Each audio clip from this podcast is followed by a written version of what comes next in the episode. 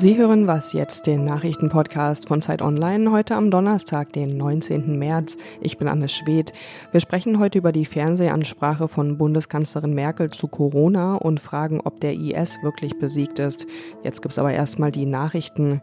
Österreich hat wegen der Corona-Krise das gesamte Bundesland Tirol unter Quarantäne gestellt. Die Bewohner dürfen ihre Gemeinden nur noch aus sehr wichtigen Gründen verlassen. Auch die Einreisen nach Tirol sind verboten. Tirol ist durch seine beliebten Skigebiete in Österreich am stärksten betroffen.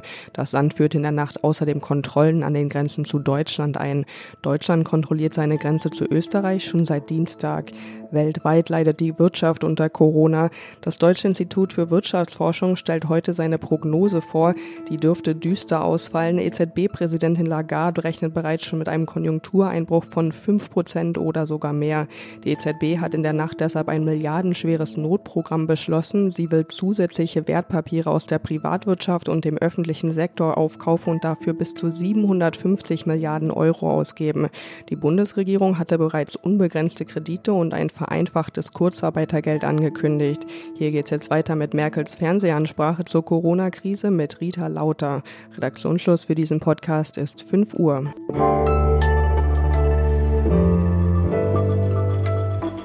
Das Politikteil.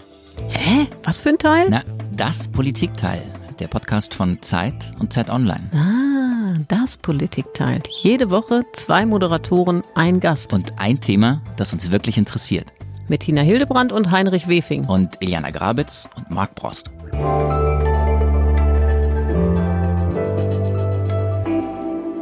Willkommen zu einer neuen Was jetzt Folge. Ich bin Rita Lauter. Es ist ernst. Nehmen Sie es auch ernst. Seit der deutschen Einheit, nein, seit dem Zweiten Weltkrieg gab es keine Herausforderung an unser Land mehr, bei der es so sehr auf unser gemeinsames, solidarisches Handeln ankommt. Wir müssen, auch wenn wir so etwas noch nie erlebt haben, zeigen, dass wir herzlich und vernünftig handeln und so Leben retten. So oft ist die Kanzlerin selten zu ein und demselben Thema vor die Presse getreten und eine Fernsehansprache direkt an die Bürgerinnen und Bürger gibt es eigentlich nur zu Silvester. Aber wie sie selber sagt, außergewöhnliche Zeiten erfordern außergewöhnliche Maßnahmen. Und so hatte Angela Merkel schon am Montag eine Reihe von drastischen Einschnitten ins öffentliche Leben begründet und sich jetzt nochmal selbst an alle Bürger gewandt, um für Solidarität und Verständnis zu werben. Ferdinand Otto, du beobachtest Merkel für Zeit Online. Ist ihr das gelungen? Naja, also sie hat zumindest, äh, würde ich mal sagen, Worte gefunden, die sie so in ihrer Kanzlerschaft, glaube ich, noch nicht verwandt hat. Also sie hat gesagt, das ist die größte Krise seit Ende des Zweiten Weltkriegs. Und wenn man jetzt Merkel und ihre Rhetorik so ein bisschen kennt, dann weiß man, mit solchen Vergleichen geht sie eigentlich nicht leichtfertig um. Also da ähm, ist sie ja eigentlich überhaupt nicht der Typ für. Sie, sie redet ja sonst immer wirklich sehr, sehr bedacht. Und du hast schon gesagt, auch in der Art und Weise der Kommunikation jetzt über die letzten Tage ist das absolut ungewöhnlich. Und naja, ob sie da den richtigen Ton getroffen hat, das ähm, wird aber letztlich dann doch, denke ich, das Verhalten der Bürger zeigen. Ob die langsam mal rauskommen aus den Straßen, Cafés und Parks und ähm, zu Hause bleiben und diese Appelle ernst nehmen.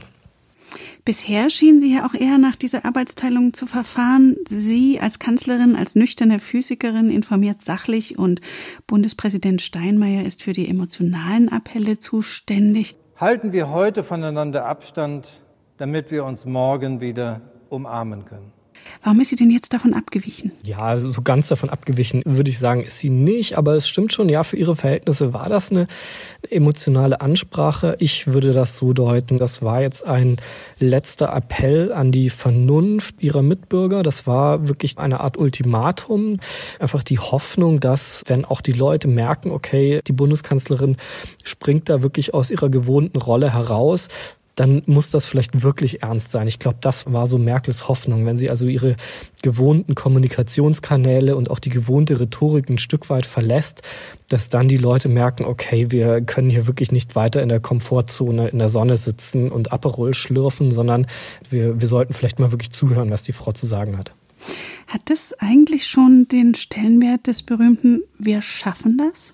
Ja, also ich würde sagen, rhetorisch hat es noch nicht so ganz diese diese Prägnanz und diese Ikonografie geschafft, aber äh, ich würde schon mal sagen, rein inhaltlich ist das natürlich klar, dass das ist eine Krise, die wirklich jetzt zum Ende ihrer letzten Legislaturperiode auf jeden Fall ihr Erbe bestimmen wird. Wahrscheinlich noch mehr als die Flüchtlingskrise. Also ich glaube, da macht sie sich auch keine Illusion. Nur zum Vergleich, also in der Flüchtlingskrise hat sie sich ja nie so direkt in einer Rede ans Volk gewandt, sondern da hat sie sich dann in eine Talkshow gesetzt, also sag ich mal so ein bisschen den indirekten Weg gewählt. Also da merkt sie, glaube ich, selber, da ist gerade was im Gange, was weit, weit über ihre Kanzlerschaft hinausreicht.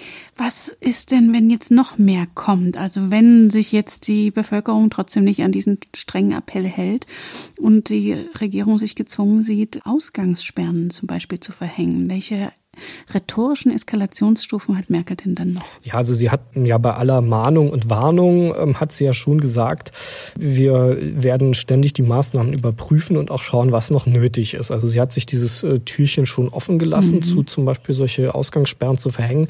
Aber klar, da kommt dann letztlich nicht mehr viel. Dann ist die Entscheidung, wie setzt man das auch durch? Da wird es dann vor allem um die Bundesländer gehen. Wie haben die überhaupt die Kapazitäten, sowas zu kontrollieren und durchzusetzen? Die Polizei ist Ländersache. Aber wie gesagt, also Merkel hat versucht, alle so darauf einzuschwören, dass, dass es nicht so weit kommt. Also dass wir jetzt nicht auf eine Ausgangssperre zusteuern. Mal sehen, ob ihr das gelingt. Ja, wir sind gespannt. Und dein Text zu Merkels Ansprache ist auf Zeit Online zu finden. Vielen Dank, Ferdinand. Dankeschön.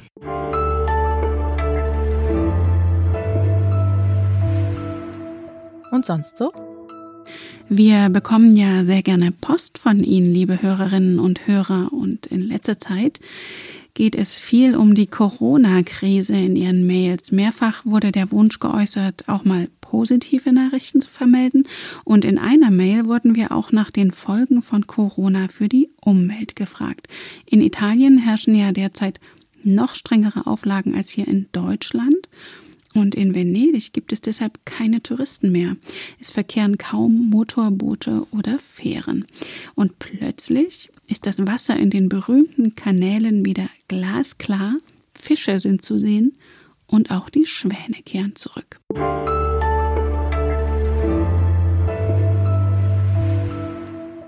Es ist genau ein Jahr her, dass in der syrischen Ortschaft Bachus die Terrormiliz IS ihre letzte Schlacht geschlagen hat.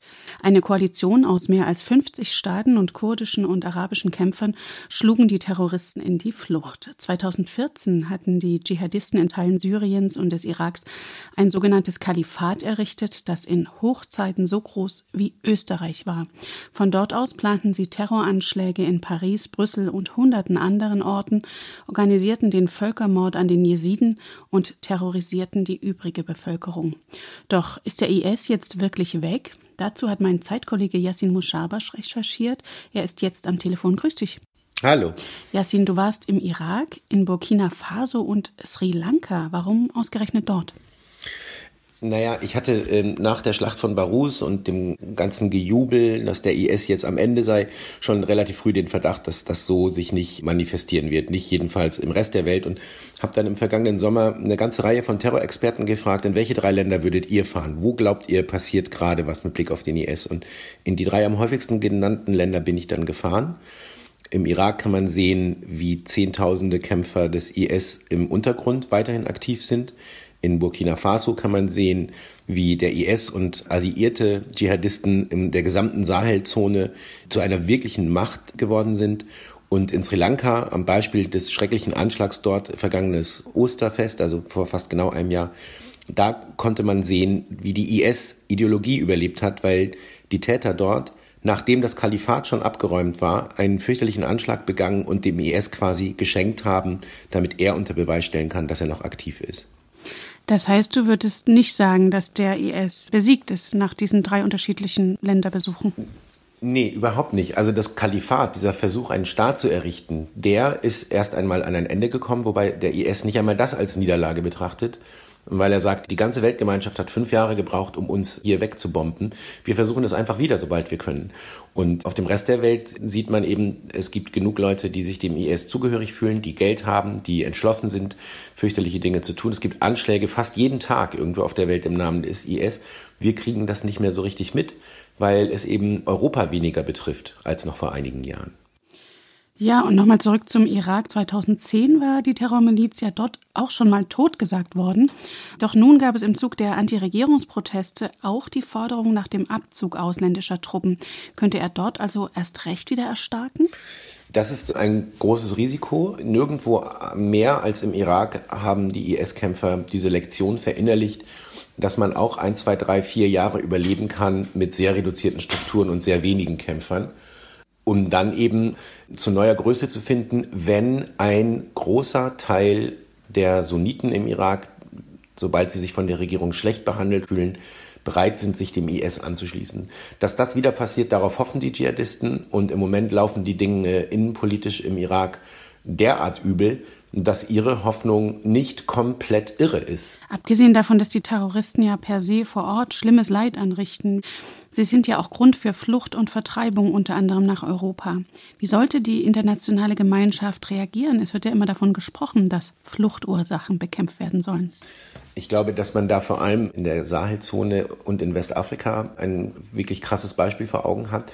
Alleine in Burkina Faso sind über eine halbe Million Leute auf der Flucht innerhalb des Landes dieser Kampf lässt sich nicht alleine als Antiterrorkampf führen, sondern was man sehen kann, und das habe ich auch versucht zu beschreiben, ist, wie die Dschihadisten lokale Konflikte, ältere Konflikte für sich ausnutzen und die als Dschihad verkaufen, als Religionskrieg. Diese Argumentation muss durchbrochen werden, indem man in diesen Ländern dafür sorgt, dass dort besser regiert wird, dass die Staaten weniger Menschenrechtsverletzungen begehen, die Menschen gerechter behandeln. Nur dann kann man den Dschihadisten das Wasser abgraben und auch einen Teil der Fluchtursachen beenden. Und deine Reportage aus unterschiedlichen Ländern wie Burkina Faso, Sri Lanka und dem Irak ist in der neuen Zeit zu lesen, die heute erscheint. Danke dir, Yassin. Sehr gerne. Und damit sind wir schon am Ende von Was jetzt? Wenn Sie mögen, haben wir heute Nachmittag ein News-Update für Sie ab 17 Uhr, insbesondere zu den neuesten Corona-Entwicklungen. Sie erreichen uns unter wasjetzt.zeit.de und für Sie am Mikrofon war Rita Lauter. Danke fürs Zuhören.